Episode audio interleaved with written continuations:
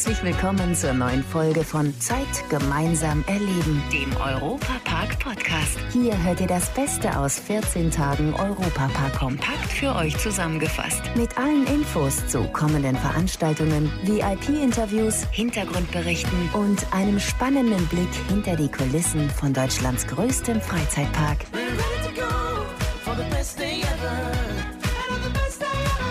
Hallo, liebe Fans, ich bin's, euer Matthias Drescher. Schön, dass ihr bei uns seid. Aber nicht nur ihr seid bei uns, sondern auch ganz viele Prominente, die ja den Europapark für sich entdeckt haben, weil sie die heimelige Atmosphäre im besten Freizeitpark der Welt einfach lieben. Exklusiv aus dem Europapark. So kam es auch, dass Ross Anthony sein neues Backbuch hier im Europapark vorgestellt hat. Also die Backfreunde können sich auf jeden Fall freuen, dass, dass alle Rezepte ziemlich einfach sind. Es ist so gestaltet, dass man wirklich, auch wenn man nicht backen kann, am Endeffekt was wahnsinnig Tolles kreieren kann. Ne? Und es ist wirklich schöne Rezepte aus England, so traditionelle äh, englische Rezepte und auch ein paar, also meine Lieblingsdeutsche Rezepte sind auch dazu. Ein bisschen aufgepeppt aber.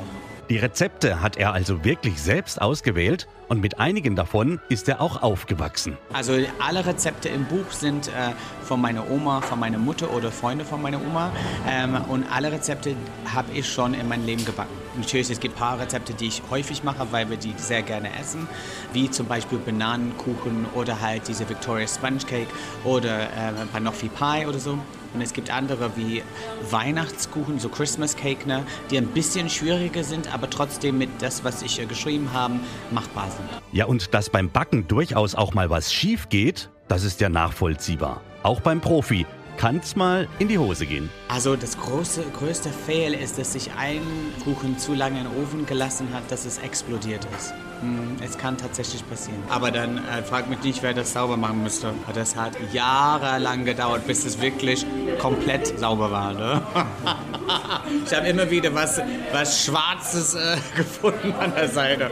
Also das war, äh, oh, das war also, es hat so einen riesen Boom gemacht. Ne? Backen mit Ross, so heißt das neue Kochbuch des fröhlichen Entertainers. In der Küche zu stehen, hat für ihn eine ganz besondere Bedeutung. Für mich ist es eine Art Therapie. Ich komme runter, ich bin alleine, ich habe niemanden, der um mich rum ist, der mich nervt. Meine eigene Oase. Weißt du, es ist schön, wenn, wenn es doch funktioniert, wenn man das Kuchen vor sich steht, äh, vor sich hat. Ne? Man kann sagen, wow, ich habe schon was ganz Tolles kreiert gerade. Er hat seine Ruhe, heißt, da darf ihn auch keiner stören.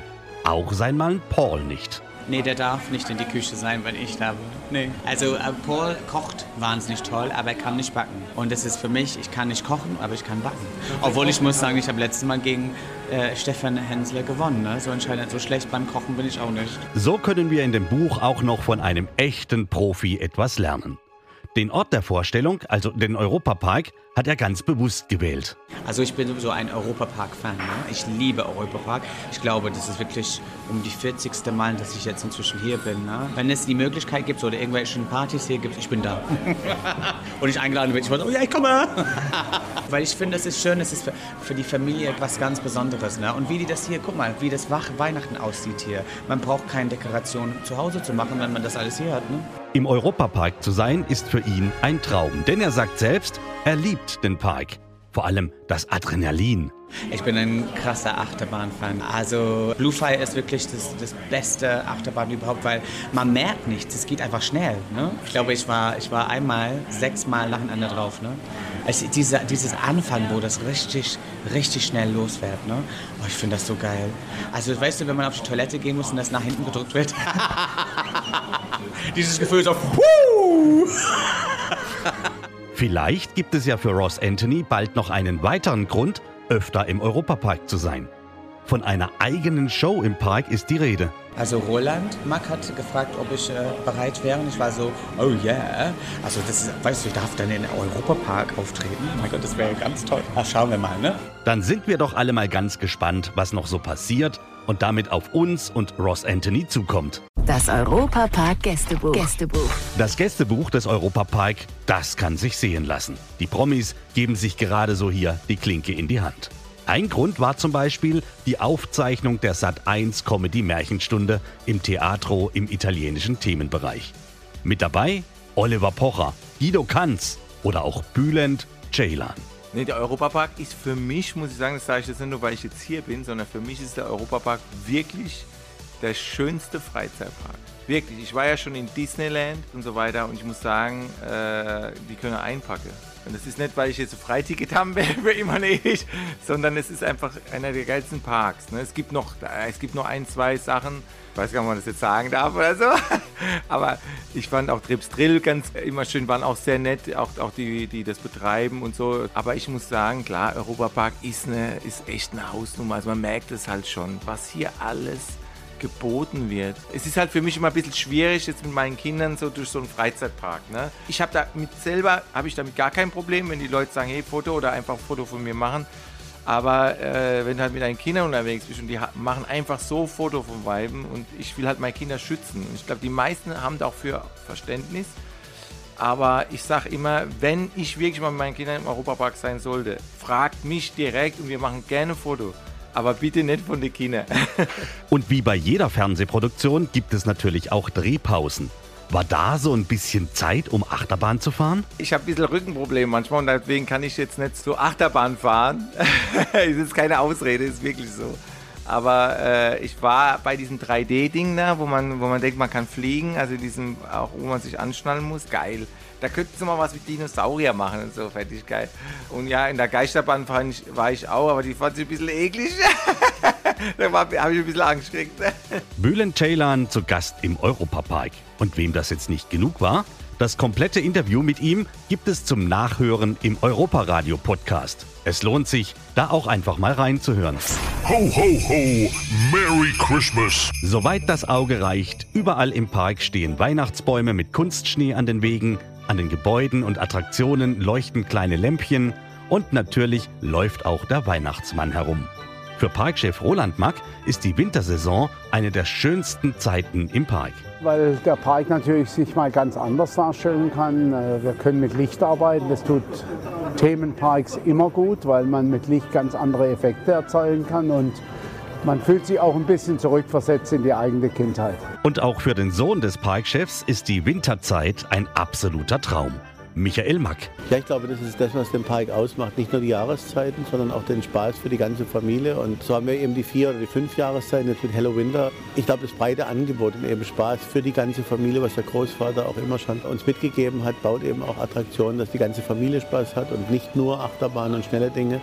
Und dazu zählt auch der Winter. Es ist, wie gesagt, eher die Oma, die mit dem Enkel hierher kommt und gemütlich durch den Park läuft, die, das tolle Showangebot, viele Shows anschaut. Eine ganz andere Zeit wie der Sommer, aber auf jeden Fall eine genauso schöne.